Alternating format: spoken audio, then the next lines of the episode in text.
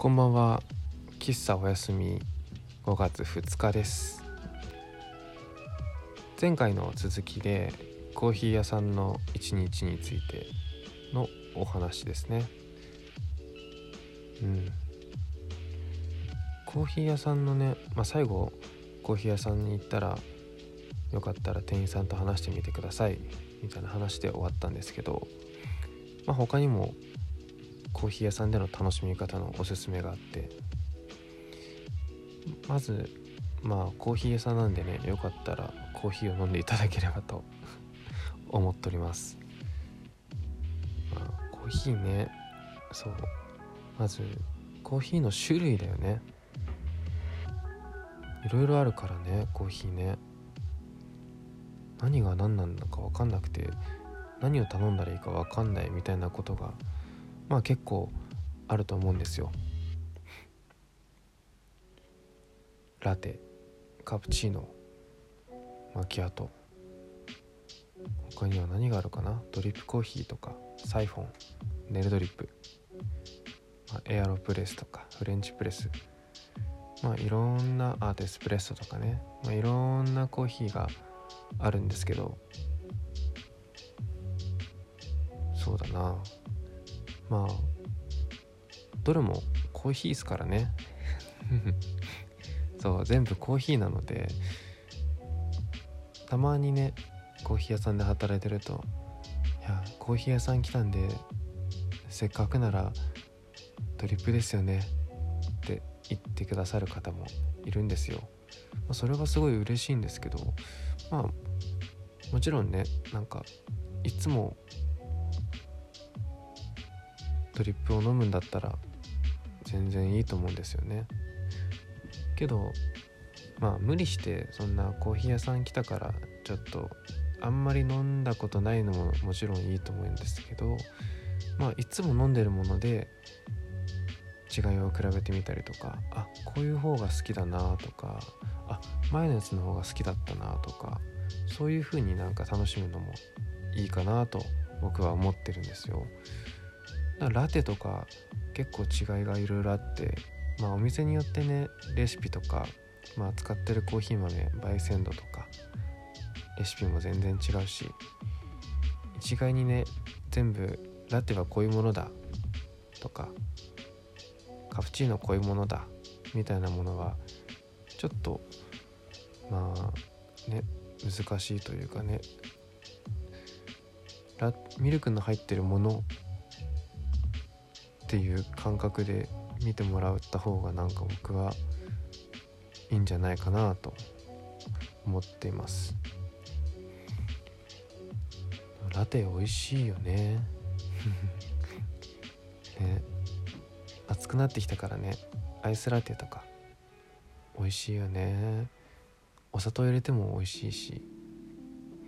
本当に自由に楽しんでもらいたいなと思います。コーヒー屋として。でももし当然ならちょっといつもと違うものにチャレンジしたいなって思う時もちろんあると思うんですよね。例えばちょっと県外とかそういうところのコーヒー屋さんにめがけていったらやっぱりいつも飲んでるものもいいけどちょっと違うもの飲んでみたいな。その時はもう迷わず聞きましょう。いつも例えば僕がいつもラテを飲む人でつもラテ飲むんですけどせっかくなのでいつもと違うものが飲みたいです。ブラックも飲めます。うん。これだけ言ってもらえればあコーヒー屋さんはじゃああじゃあせっかく来てくれたから何か違う体験をしていただきたいなって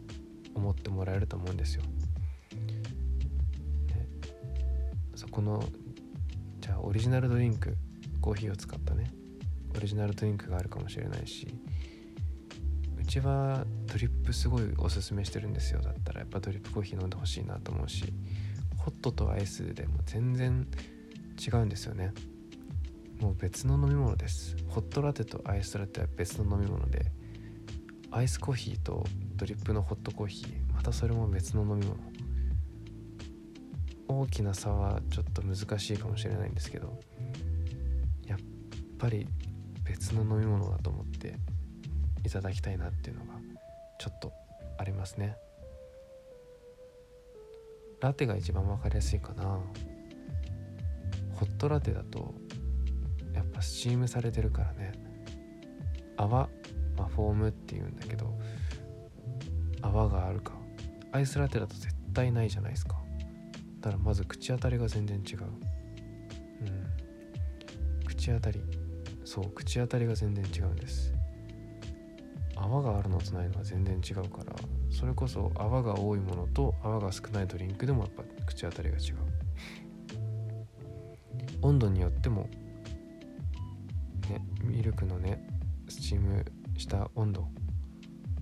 そういうのでも結構味わいが変わってきて熱くな熱くなりすぎるとやっぱりちょっと甘みは消えてコーヒー感がキリッと出てきたりとか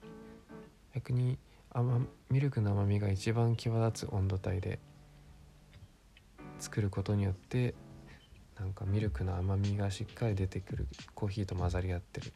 まろやかな飲みやすいコーヒーになったりとか。まあそれも本当にお店によって違うんでね。一概にはなんかどれがいいとかそういうことはないんですけど。でもそのお店の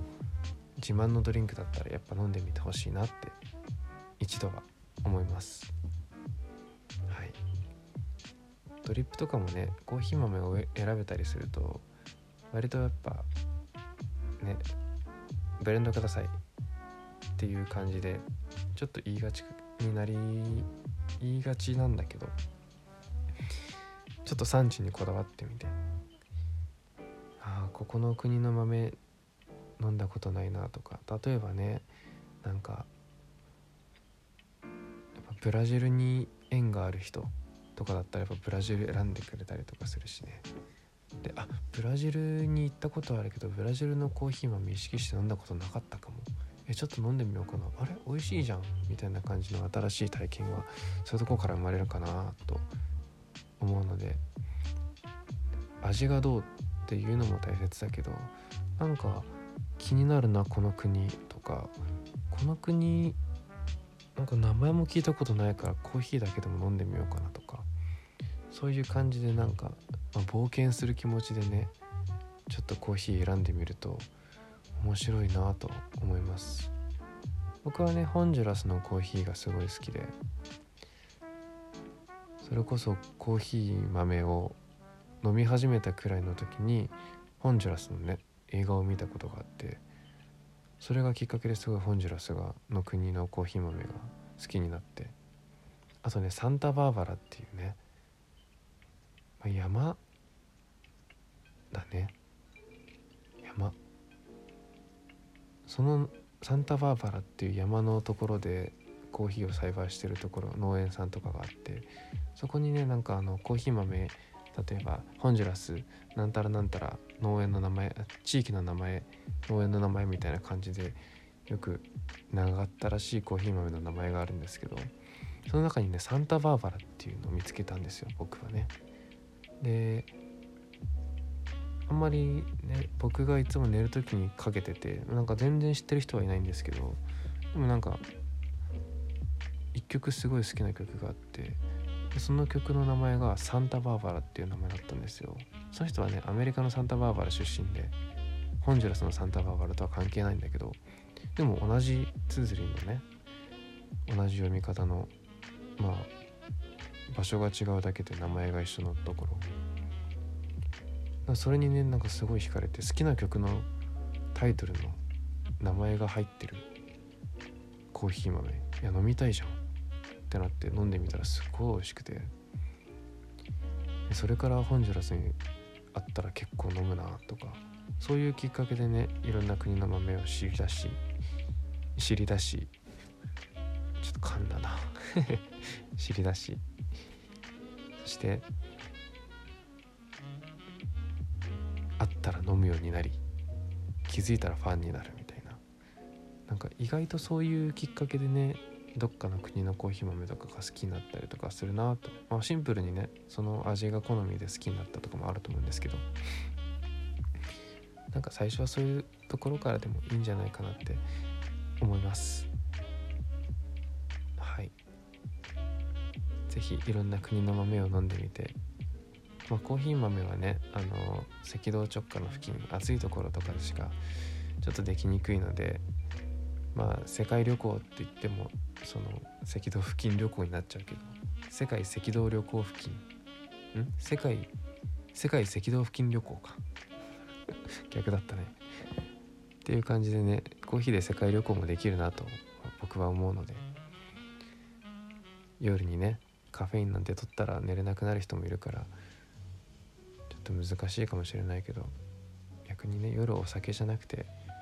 コーヒー飲んでそういう世界旅行をしてみてもいいのではないでしょうか。何言ってんだろうね。まあでも割と僕はそういう感覚でコーヒー飲んでますね。うん。だコーヒー屋さん行ったらなんかちょっと産地とか農園とか地域とかちょっと一回目を通してみてあ気になるなみたいなのだけでもちょっと一回飲んでみるとあるなんか不思議なきっかけがあるかもしれないんでそこからねさらにコーヒー好きになってもらえたらまあね一コーヒー屋としてね僕はすごい嬉しいなと。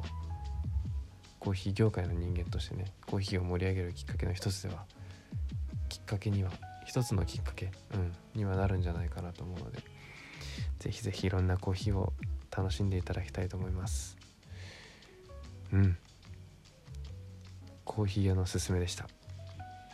あっという間の12分だね。これ毎回言ってる気がするけどね。うん。じゃあ今日もありがとうございました。それじゃあおやすみ。